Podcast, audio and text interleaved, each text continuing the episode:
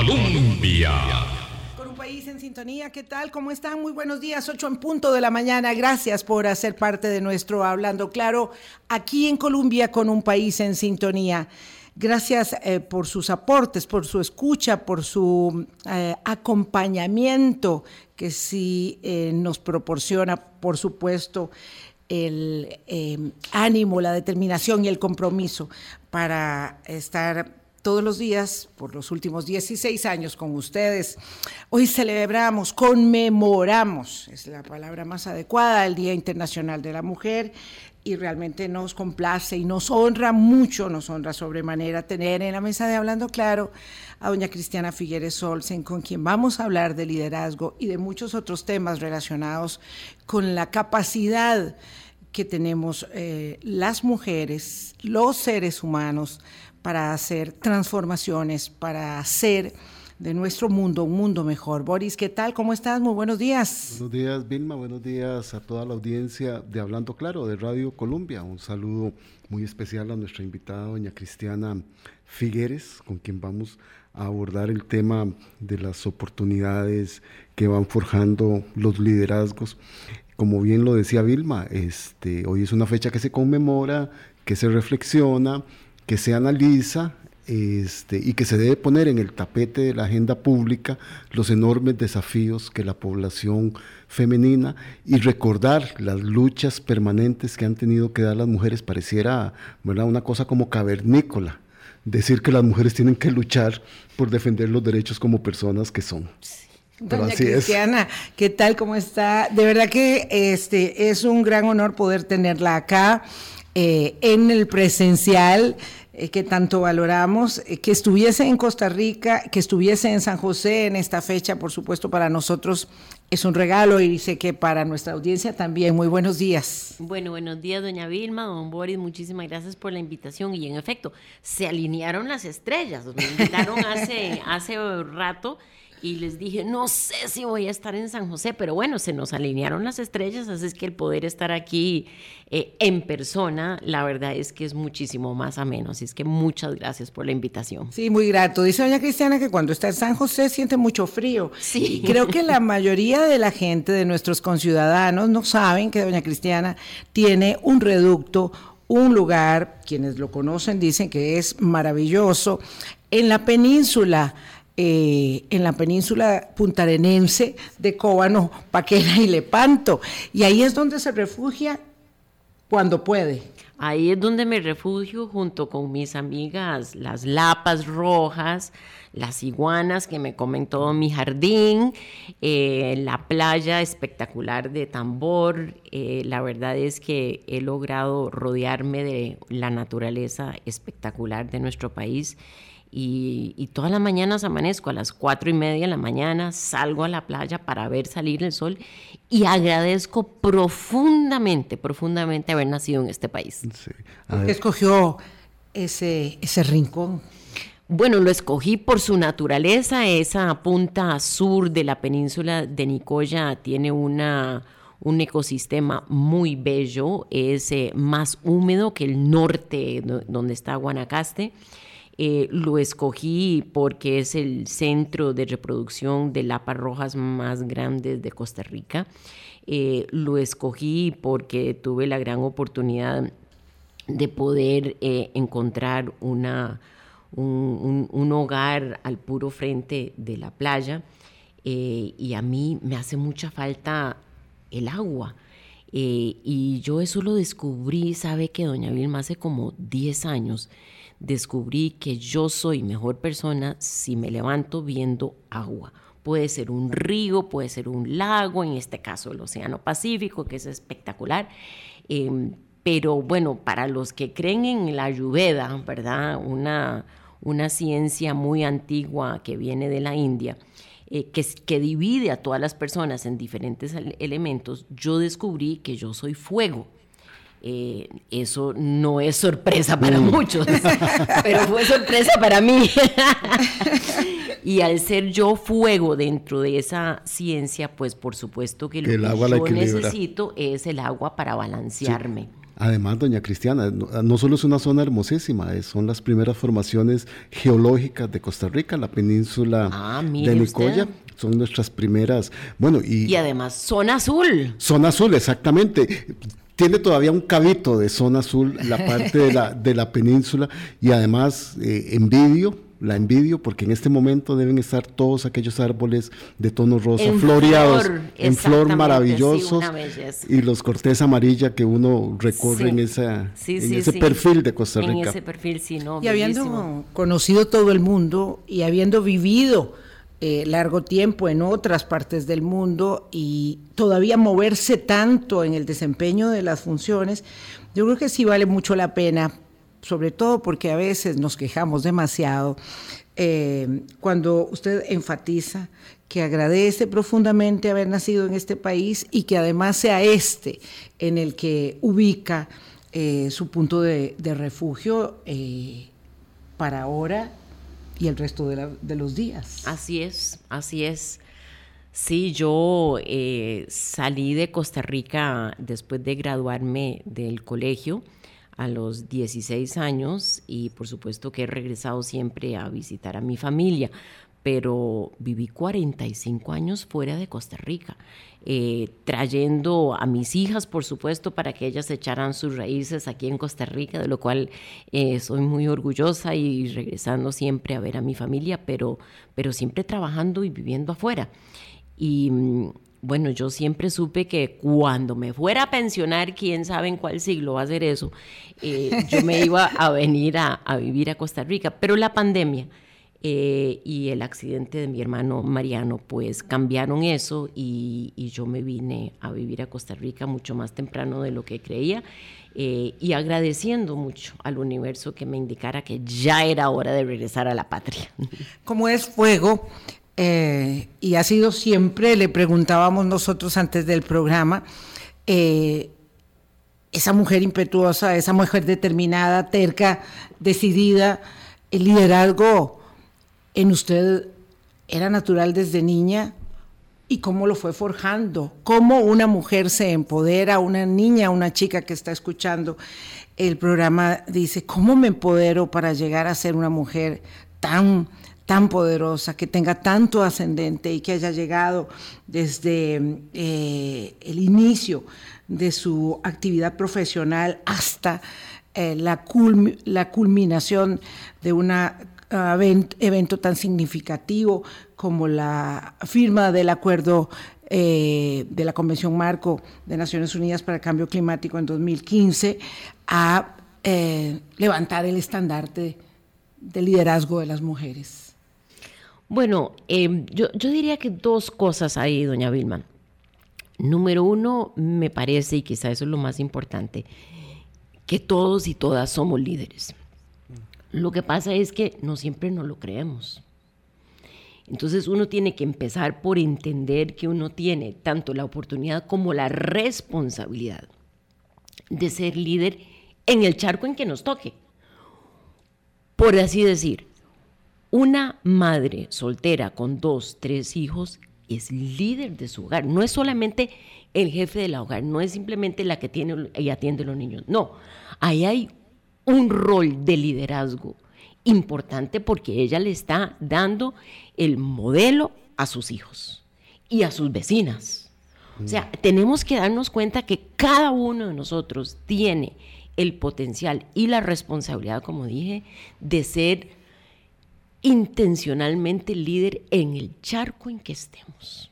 A mí me tocó ese charco, pero cada uno tiene su charco, cada uno, ¿verdad? Somos sapo en nuestro propio charco. Y no, y no puede ser simplemente que nos dejemos de llevar por la vida, no. O sea, cuántas bellas historias tenemos, especialmente de mujeres, hablemos ahora porque estamos en el Día Internacional de la Mujer, de mujeres eh, que han estado en posiciones de muy alta influencia o mujeres que han estado al frente de su hogar, de su familia, de su comunidad, que han entendido que vienen al mundo para hacer una diferencia. Si esa diferencia es para uno mismo o para sus hijos o para los compañeros de trabajo o para su familia, pero ninguno de nosotros está aquí simplemente para pasar la vida. no, no, estamos aquí para tener un efecto positivo y dejar en nuestro entorno un impacto más positivo del que tuvimos cuando lo heredamos. Doña Cristiana, entonces, según sus palabras, el liderazgo de las personas es una condición, no una posición. Así es. Y además pensemos que un liderazgo no es lo que tenés en la tarjeta de presentación, no es el título que te ponen en la puerta. No, no, perdón, todas esas son pendejadas. O sea, el liderazgo es lo que uno lleva adentro. Y el liderazgo es totalmente distribuido, ¿verdad? No es un liderazgo de arriba para abajo. Ah, no, es que el líder aquí solo puede ser eh, la CEO o la presidenta o no sé qué. No, no, no, no, no a ver, entendamos lo que es liderazgo. liderazgo es temple. Eso es. Temple y, la determinación de dejar un mundo un poquitico mejor. Ninguno de nosotros puede garantizar que el mundo va a ser perfecto. No, por supuesto que no. Pero cada una y cada uno de nosotros puede dejar el mundo un poquitico mejor. Un granito de arena. Como condición innata entonces de la persona, ¿cómo se tiene que potenciar doña Cristiana, como para ir entrando luego en los desafíos que tenemos que ver nosotros en la agenda de las mujeres en Costa Rica. ¿Qué, qué, qué elementos deben potenciar la condición del liderazgo? Yo diría que lo primero ahí, don Boris, es pausar un momento y darnos cuenta de que el ser líder uno lo escoge, porque ya lo tenemos adentro, ¿verdad? Es un potencial, pero lo tenemos que activar. Y yo creo que eso es lo que usted quiere decir con potencial. Hay que ese potencial está ahí dentro de cada una de nosotras, pero lo tenemos que activar. Entonces, cada una de nosotros o cada uno tiene que darse cuenta cómo lo puedo activar, en cuál campo con respecto a quién. Y es un activar ese liderazgo para servir. Es que yo creo que mucha gente piensa que el liderazgo es para mandar. No, perdón, eso es otra cosa. Eso es, no sé. La jefatura normalmente. La, jefatura. No el liderazgo. sí, pero eso no es liderazgo. El liderazgo para mí es para servir para servirle a las personas que están a la par nuestro, para servirle a la naturaleza, para servirle al planeta, para servirle a nuestra familia, a nuestros amigos, para servirle a mucha gente que nosotros nunca vamos a conocer, porque no conocemos a todo el mundo acá, pero el liderazgo es cómo activas esa semillita que tenemos todos nosotros de poder servirle a alguien. Entonces, ¿cómo activarlo? Pensemos a quién le puedo servir ¿a quién le puedo ayudar? ¿Cómo puedo hacer que el día de hoy sea un mejor día para otra persona? ¿Cómo? Y los ah, obstáculos habituales en el camino para forjar ese liderazgo, doña Cristiana, ¿cómo, cómo los eh, superó? Digo, alguien diría que ya en las Naciones Unidas, con los jefes de Estado, no hay un sesgo que tenga que ver con el liderazgo de las mujeres respecto del liderazgo de la enorme cantidad de hombres que son los que toman las decisiones en el mundo. Eh, pero pregunto entonces si ese eh, ejercicio de liderazgo para inspirar, para convencer, porque ahí va la tarea de servir, eh, enfrenta a los mayores niveles, como en otros, obstáculos eh, por ser mujer. No le tocó vivir ello, encontró siempre eh, la disposición para la escucha y el convencimiento. ¿O es cierto que la mayor, eh, el mayor desafío entraña justamente en poner el liderazgo de la mujer en este siglo, en este momento, en el lugar que permita tomar mejores decisiones a más mujeres? Bueno, voy a serle muy franca, doña Vilma. Por supuesto que yo siempre tuve ahí piedras en el camino, pero las piedras las ponen otras personas. es que si yo entraba, y le voy a dar un ejemplo, ¿verdad? Yo que, que tuve que trabajar con todos los gobiernos de todos los países del mundo, imagínense lo que es trabajar con los gobernantes de Saudi Arabia. Yo entraba en esas reuniones y yo era definitivamente la única mujer vestida de negro, porque todas las mujeres se visten de negro en Saudi Arabia. En, de blanco estaban todos los hombres y eran todos hombres, 12, 13, 14, 15 y yo. Ahora, yo por supuesto me imaginaba cómo me estaban viendo, pero francamente eso no me afectaba, porque yo decía, bueno, un momento, es que aquí no estamos hablando de que si las mujeres son inferiores o superiores, de que si los hombres son inferiores o superiores. No, no, aquí estamos hablando de la humanidad. Y soy tanto ser humano yo como todas las personas que estamos acá. Entonces yo entro ya asumiendo dentro de mí misma que todos somos seres humanos, mm. que todos tenemos nuestras virtudes y nuestras faltas, nuestras fortalezas y nuestras debilidades. Y que lo que nos toca acá es trabajar ser humano con ser humano, independientemente de quién es hombre y quién es mujer. Entonces yo entro con una actitud muy distinta. Si yo entrara ahí diciendo, ay Dios mío, es que ahora somos hombres y me van a quemar viva y qué sé yo, y por supuesto que esa conversación ni empieza. Es que uno también tiene que entender el poder de la actitud mental de cada uno de nosotros. Y yo nunca me he sentido inferior a ningún hombre, ni tampoco a ninguna mujer pero tampoco nunca me he sentido superior a nadie, porque todos somos seres humanos. Es allí donde radica entonces el empoderamiento. El empoderamiento no tiene que ver con tener las condiciones económicas, las condiciones de salud, un puesto de trabajo. Es la condición de sentirse iguales como seres humanos, doña Cristiana. igual de poderosos y igual de frágiles, ¿verdad? Así es. Eh, y entender que, que, nosotros tenemos eso, como seres humanos tenemos esas dos partes, todos tenemos preguntas, todos tenemos problemas, debilidades, fragilidades, pero también todos tenemos un gran potencial. Entonces, cuando uno quiere servir a otras personas, lo que buscas es precisamente el potencial positivo que tiene la otra persona y eso es lo que vos invitas a la mesa. Doña Cristiana tiene una organización, eh, siempre, siempre ha tenido esa inclinación, ¿verdad?, de generar eh, organizaciones no gubernamentales. Creo que Cambio Social eh, y Ambiental fue la primera, ¿verdad? Y ahora una que se llama Optimismo Global. Sí, eso es nuestro, nuestro grupo de trabajo.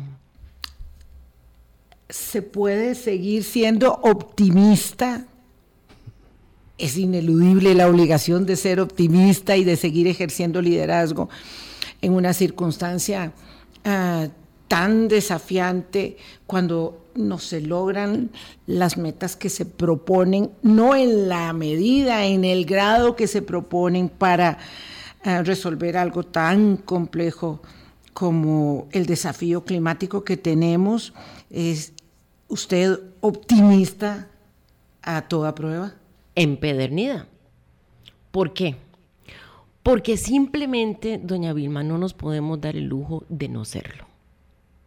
Cuando yo hablo de optimismo, yo no hablo de una celebración, un wiri wiri, jajaja. No, eso es una celebración. Y la verdad es que no celebramos suficiente los pequeñitos éxitos que tenemos. Entonces hay que celebrar. Pero eso no es optimismo. Para mí, optimismo es escoger cada día ver lo positivo sin ser ciego a la realidad. Ver la realidad, conocer los retos, conocer los problemas que tenemos a fondo, en el caso mío, en el sector que a mí me compete, en cambio climático. Y al mismo tiempo poder ver todos los rasgos de progreso que estamos teniendo y poder dirigir mi energía, mi tiempo y mi empeño a que esos rasgos positivos se vayan incrementando cada día más. Porque, y eso es lo que yo llamo optimismo. O sea, yo, para mí optimismo no es el resultado de un éxito, no. Optimismo es la actitud que yo le llevo a cualquier reto. Yo, uh, usted camina todos los días, ¿Verdad, doña Vilma? Sí, señora. Bueno, entonces, si usted sale de su casa y usted camina acá a la estación de radio y usted sale con la actitud que dice, hoy no voy a llegar. No, es que, es que no puedo, es que hoy no me voy a caminar esos nueve kilómetros.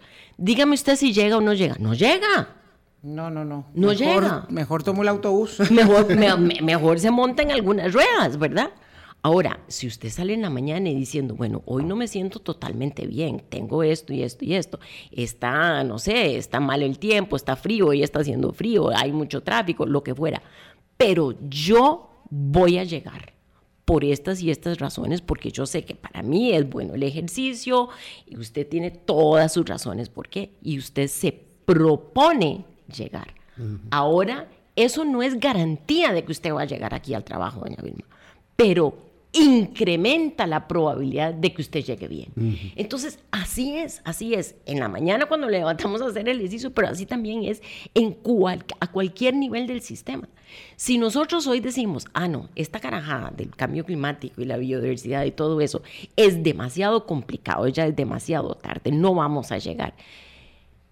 Y se queda uno en la casa guardadito. Y quédate en la casa debajo de las cobijas. Y si te quedas en la casa debajo de las cobijas, te garantizo que no salimos de este enredo. La consecuencia. Y la realidad sigue, doña Cristina. Y la realidad sigue, exacto. Sí. Y se incrementa. Y si nosotros no salimos de esto, la destrucción, por empezar simplemente con los números, la destrucción de la economía global, la destru- destrucción de la infraestructura global, pero sobre todo la miseria humana que estaríamos invitando con eso, no tiene descripción porque nunca hemos visto la miseria que podríamos causar con un cambio climático que siga adelante. Entonces, como la consecuencia de no salir de este enredo es tan grave, hay que tener eh, optimismo y por eso yo lo llamo optimismo terco, empedernido, porque por supuesto que sabemos que es complicado. Eso no es razón para quedarnos en la cama debajo de las cobijas. Usted sale a trabajar todos los días, doña Vilma. Eso es optimismo. Son las 8.23, conversamos con eh, Cristiana Figueres, tercamente optimista. Ya volvemos. Colombia.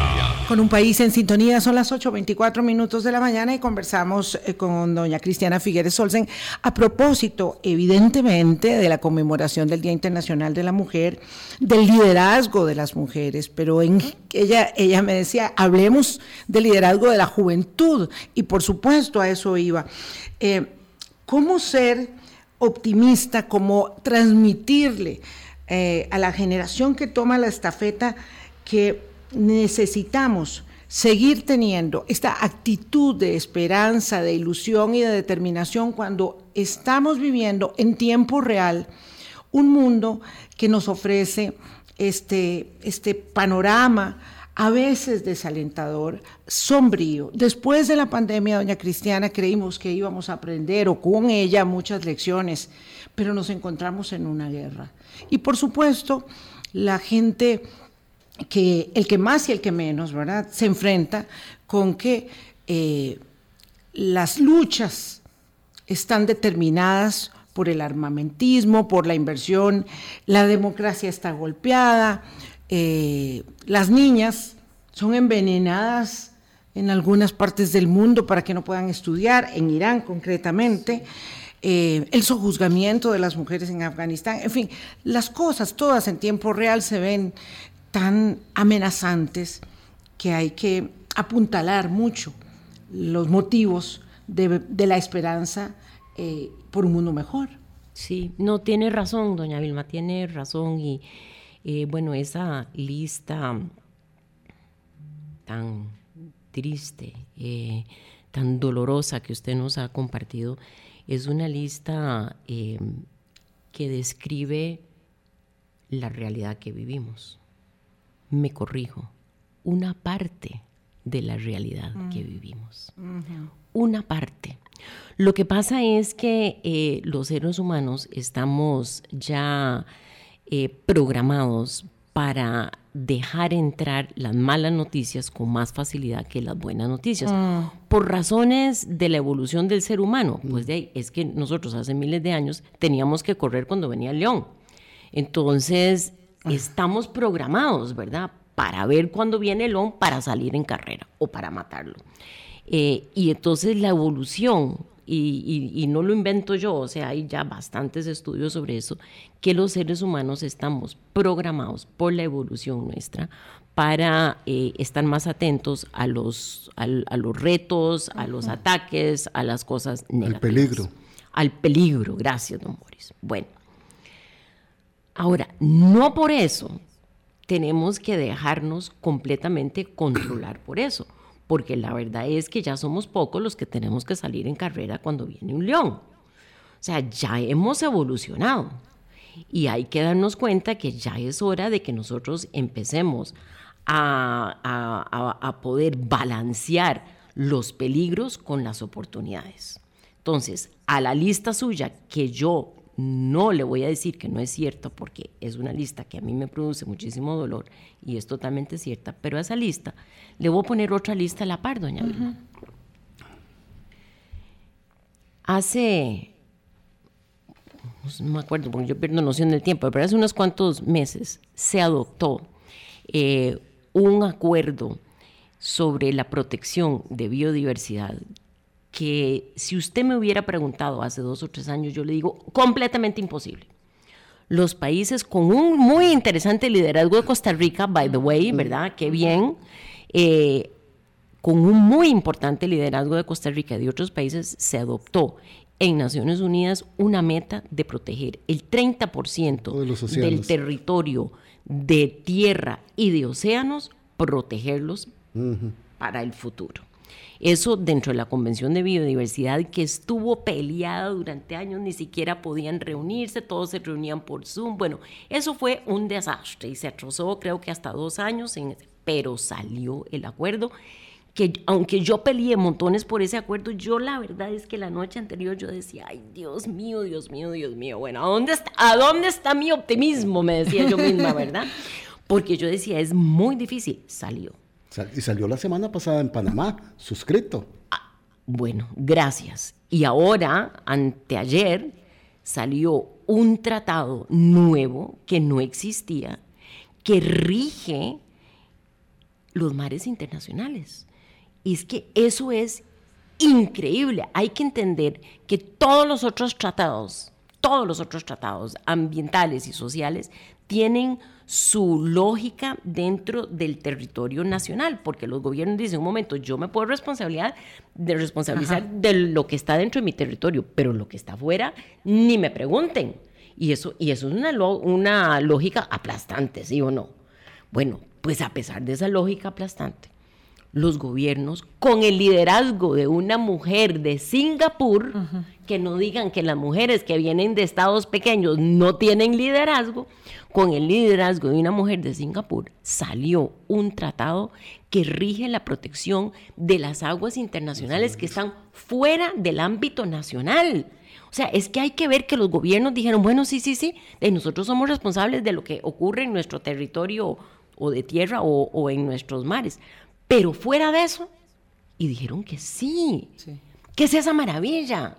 Eso es una maravilla, eso es, eso es un éxito para el multilateralismo, para, para, el, para los seres humanos, obviamente para los océanos y para todo el medio ambiente. Otro ejemplo.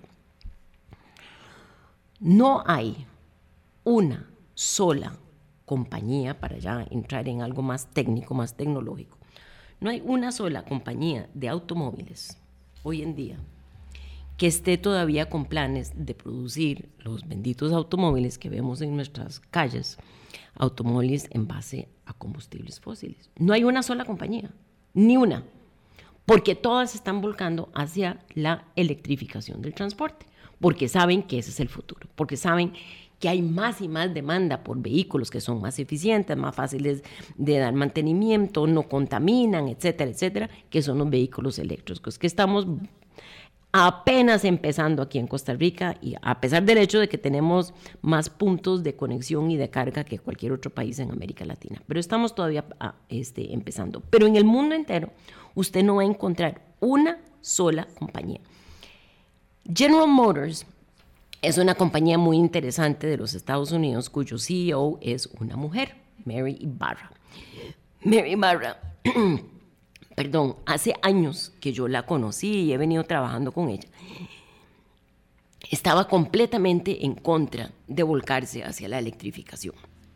General Motors es una de las compañías más viejas de automóviles, tienen la tradición de los combustibles fósiles y Mary decía, no, no, no, no, no, no, no, no, eso no.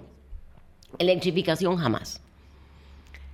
Mary Barra acaba de entrar en un acuerdo con Netflix de que todas las películas que hacen Netflix, y me imagino que los escuchas acá saben lo que es Netflix, y además alguno que otro será bastante frecuente ahí en Netflix, un acuerdo con Netflix que todas las películas de Netflix van a tener un vehículo eléctrico. Eléctrico. ¿Por qué? Porque Mary Barra, la CEO de General Motors, sabe que si nosotros vemos en las películas y en los cartoons y qué sé yo, que si nosotros vemos vehículos eléctricos, ya nosotros vamos entendiendo que ese es el futuro y que eso es lo que queremos. Lo vamos, lo vamos popularizando. Y hoy Mary Barra es una de las líderes más grandes de la electrificación, no solo de los vehículos que ella produce, sino en todo el sector de transporte. Entonces, cuento esto porque por supuesto que tenemos muchísimos problemas, pero también tenemos rayos de luz impresionantes. Y nosotros tenemos que tener la capacidad de poder entender ambos, los retos y los rayos de luz, y ponerlos al mismo nivel. Doña Cristiana, valga este ejemplo que usted está dando para referir algo que pusimos en nuestra invitación del día de hoy, que mujeres empoderadas tienen la capacidad de sumarse a acciones y programas territoriales, nacionales y globales. ¿verdad? Hay casos como este que usted está refiriendo de la CEO de General Motors, así como hay casos muy particulares de mujeres en los territorios atendiendo problemas puntuales con un enorme motor de accionar. Y, entre esas, las primeras que, se, que me vienen son las mujeres indígenas. Así es. O sea, me quito el sombrero, me quito el sombrero para la cantidad de mujeres indígenas que están de veras haciéndole frente al cambio climático, no para mañana, sino hoy, ya, ¿verdad? Y todas esas mujeres, por ejemplo, las madres que viven en las pequeñas islas, todas esas mujeres que están sufriendo el, abatimiento del cambio climático ya hoy lo están viendo para sí mismas y para sus hijos y que le están haciendo frente con un coraje, con una determinación, porque ellas ni un paso atrás, ni un paso atrás, ellas van para adelante. Estaba yo pensando en un caso, ¿verdad?, que vi allá en la zona de, de Limón, en Talamanca, cuando se entregó a la comunidad los puentes sobre el río La Estrella y el río Suruy. Las mujeres allá arriba son productoras de cacao. De cacao. De cacao. Y de cacao orgánico. Y de cacao orgánico. Así es. Y recuerdo la, de las señoras que estaban allí en la ceremonia que decía ello, esto no es solo bueno para que lleguen los maestros, para que llegue el que atiende el EVAIS, también para poder sacar nuestro producto, porque entonces es cíclico. El bienestar es cíclico en ese empoderamiento. Y recuerdo que cuando ella tomó la palabra, decía, lo que la tierra nos da, la tierra nos lo quita. Y si nosotros no somos generosos con ella, ella no nos lo va, no lo va a dar. Amén. Vea qué sabiduría. Qué sabiduría. Por eso cuando usted refiere a mujeres indígenas, uno se encuentra montones de ejemplos mujeres en las juntas de educación, mujeres en, las, en los comedores, mujeres en la política. Otra de las referencias que hacíamos, doña Cristiana, es que mujeres empoderadas le estorban a ciertos sectores. a sectores eclesiásticos, a sectores conservadores, a sectores reaccionarios, porque son mujeres que han aprendido a luchar por sus derechos. Y estamos en el siglo XXI y todavía muchos de estos sectores siguen aplastando y siguen denostando el trabajo de los derechos de las mujeres. Sí, bueno, es, es cierto y eh, hoy por hoy de los 195 o 96, depende de cómo se llame, eh, gobiernos del mundo, solo el 11% está en manos de mujeres. ¿Cómo? El 11%. El 11%. Es más, sabiendo que veníamos a conversar sobre esto, me apunté unos números que, me asustaron de un reporte que vi ayer. eh, que salió ahora precisamente por, por el Día de la Mujer. Eh, y es un reporte que analiza todas las instituciones multilaterales, las agencias de Naciones Unidas, los bancos en desarrollo, o sea, todas esas, digamos, las, las instituciones multilaterales internacionales más grandes del mundo. Em, desde 1945, porque, porque fue cuando la mayoría de estas mm. crecieron. Desde 1945, esas instituciones han tenido 382 líderes, personas que están al, frente. 382, oiga el número. De esos, 47 han sido mujeres. ¿Cómo es posible? ¿Cómo es posible? O sea, las mujeres han estado a cargo de esas instituciones 12% del tiempo. 11% de las jefes de Estado de, los jefes de Estado son mujeres. No, perdón, pero es que estas estadísticas son un insulto para la inteligencia humana. Sí, y eso nos lleva a algo eh, que, ha sido en el pasado muy polémico, lo es en muchas partes del mundo aún y que creo que en Costa Rica ya hemos ido logrando eh, subsanar, y es que sin cuotas de acción afirmativa no se puede. Digamos, graciosamente, eh, el poder no se concederá para el ejercicio de las mujeres.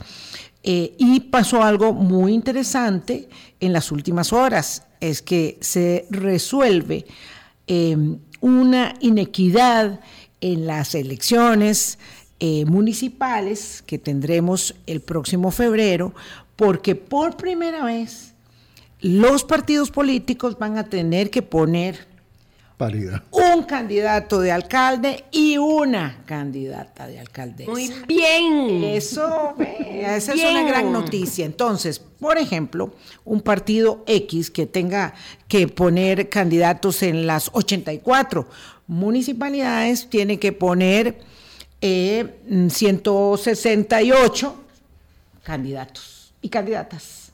Entonces, es la primera vez, esto es muy, muy importante, que, que vamos a ir a escoger. En cada partido político habrá dos nombres, una mujer y un hombre para poder escoger, porque nos habían hecho una trampilla, doña Cristiana.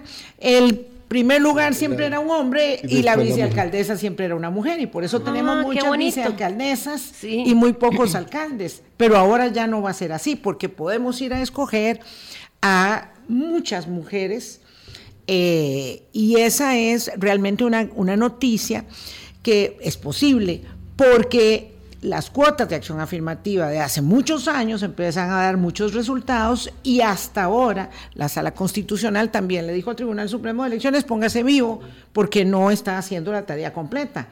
Entonces tenemos una consecución eh, que le estorba mucho a ciertos, a ciertos grupos, como diría Boris, pero que pone el Mm, liderazgo de las mujeres en la política, ya no solamente ahora en la política de los gobiernos locales, en primer orden.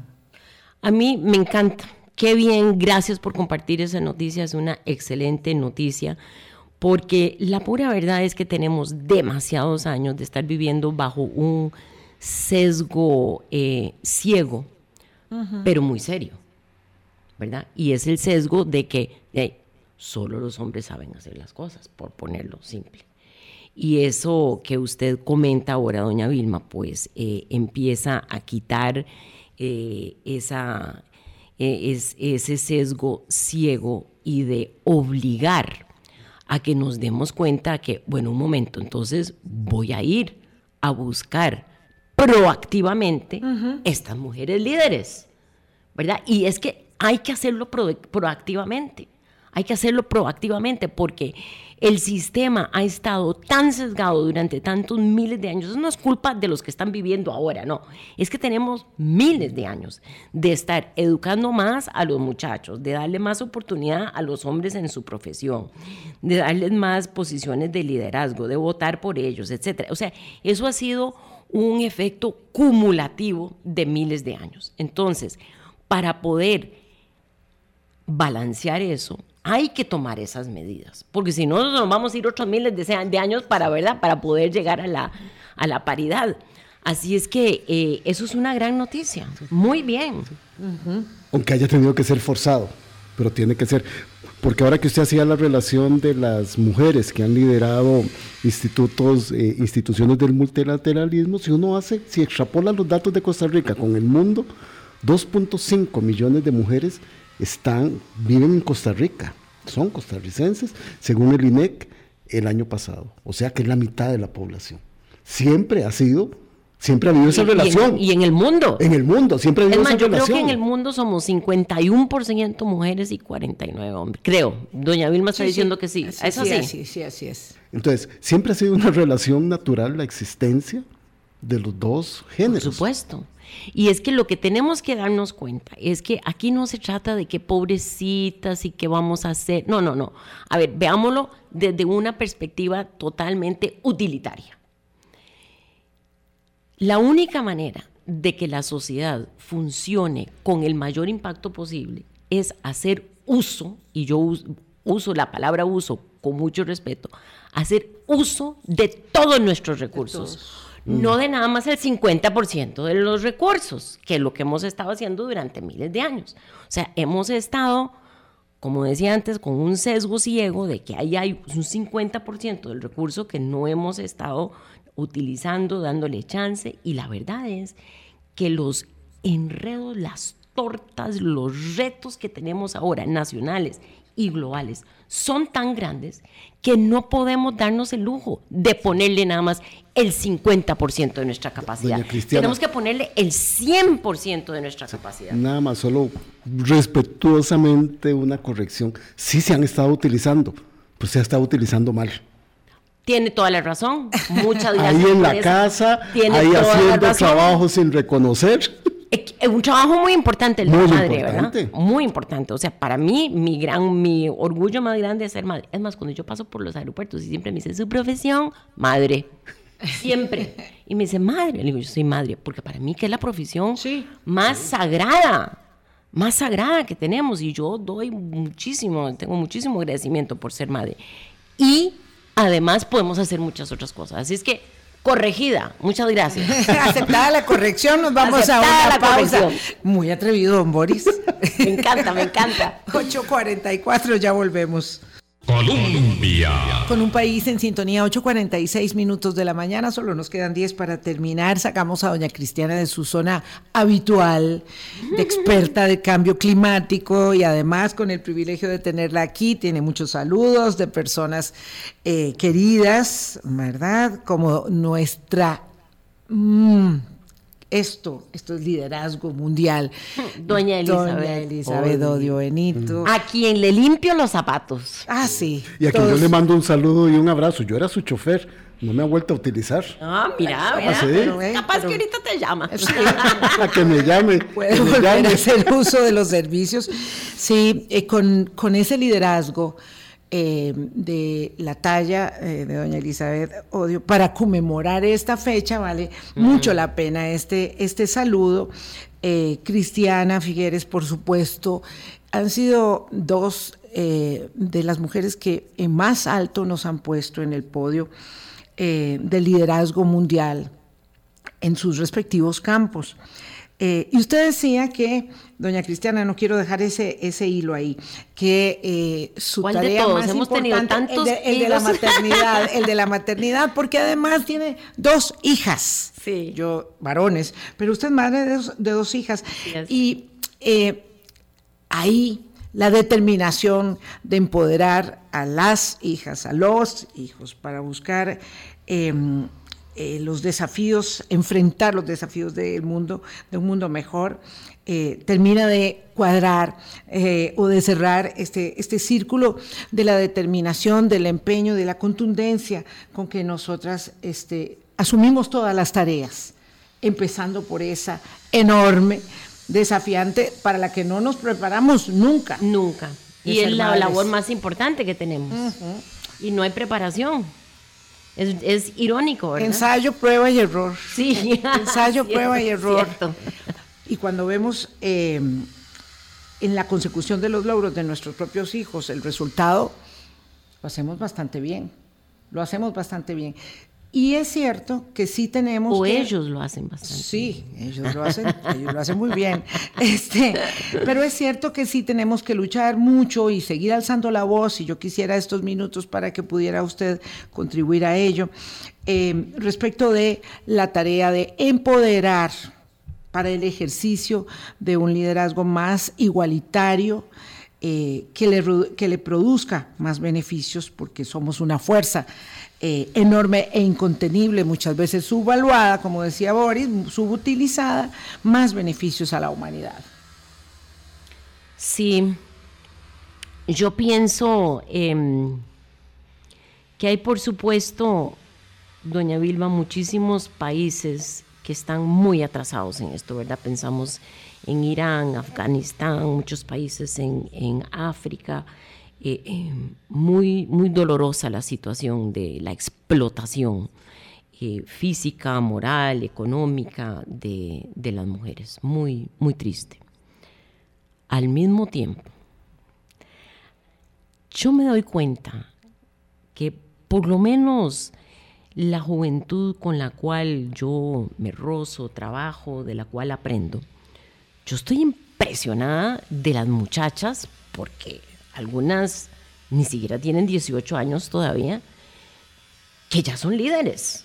O sea, yo vuelvo a ver el sector del activismo juvenil de cambio climático y sin exageración, el 80 o el 85%, tal vez el 90% son mujeres. Y cuando yo digo mujeres, no estoy hablando de mujeres de la edad mía, no, estoy hablando de mujeres, porque yo les digo mujeres que tienen 11 años, 12 años, 14, 18, 20, o sea, mujeres ya totalmente conscientes de su responsabilidad, enteradas de la ciencia, eh, sabiendo que tienen que salir y poner presión y luchar por su futuro, saben que nacieron en un mundo que ya está cambiado, pero que todavía hay chance de, de lograr que, que esto no se nos desbarranque completamente, y ahí están tiradas a la calle, haciendo los discursos, es, hablando en Naciones Unidas, hablando con los CEOs. O sea, a mí me impresiona estas muchachas que llegan y yo no sé cómo tienen, bueno, a veces les ayudo, pero bueno, que hablan con los CEOs y les ponen las condiciones y le dicen, mire, yo tengo el problema con su compañía por esto y esto y esto y esto. Y estas son mis condiciones para poder apoyarlos a ustedes. Eh, y los CEOs como que les tiemblan las canillas. Pero ¿qué es esta maravilla? Sí. Eso es una maravilla. Eso es una maravilla. Esas son niñas o mujeres, mejor dicho, porque con, con el, con el aplomo que lo están haciendo no son niñas. Esas son mujeres que ya están revolucionando el mundo y que ya llevan un chip mental completamente Qué distinto diferente. al con el cual yo nací. Al tiempo que esos muchachos, hombres, también tienen otro chip Totalmente. bastante distinto. Totalmente, o sea, para los muchachos jóvenes, el que ellas tengan este liderazgo les parece totalmente normal y natural. O sea, no es tema. Es que para nosotras las viejitas, perdón que la meta en mi canasta, Sí, sí, sí, porque no, yo soy eh, mucho porque mayor estamos. que usted. No, no, no, no mucho. Unos meses. Para, para nosotros, ¿verdad? Eh, eh, todavía es un tema la paridad. Sí. O sea, yo aspiro a estar viva cuando el tema de paridad entre hombres y mujeres ya no sea un tema, que sea una realidad. Que no sea un tema, que no estemos cada 8 de marzo hablando de que hay que tener paridad. No, hay que llegar al punto en que ya no es tema, ya es simplemente una realidad. Y los muchachos que vienen para arriba, para ellos es una realidad. Más bien a ellos les parece raro que nosotros estemos todavía hablando sobre No, no, no, hablen sobre eso. A ver, hagamos las cosas. Una realidad que fluya como el agua, Exacto. cristiana, ¿verdad? como elemento sanador y potente que es el agua. Muy lindo, muy lindo símbolo, sí. Doña Cristiana, muchas gracias por acompañarnos y por eh, ofrecernos estas reflexiones, como decíamos, que las sacamos de la zona habitual eh, de la ah, materia.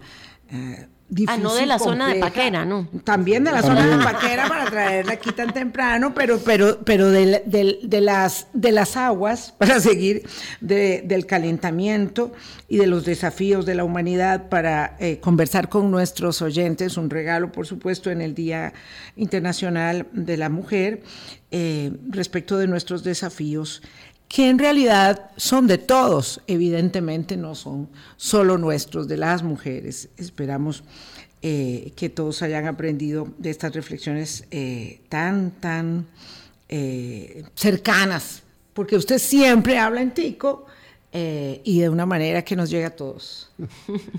bueno, pues doña Vilma don Boris, muchas gracias de veras por esta linda oportunidad, por una conversación muy amena. Ha sido un honor hablar claro. Muchísimas gracias, doña gracias, Cristiana. Gracias, muchas gracias, doña Cristiana Figueres. Gracias a ustedes, amigas, amigos. Hasta mañana. Nos vemos mañana y nos escuchamos. ¿Cómo no? Ah, muchas gracias. Hablando claro. Este y todos los sábados a las 9 de la mañana, Constru Radio, el primer programa de construcción en la radiodifusión.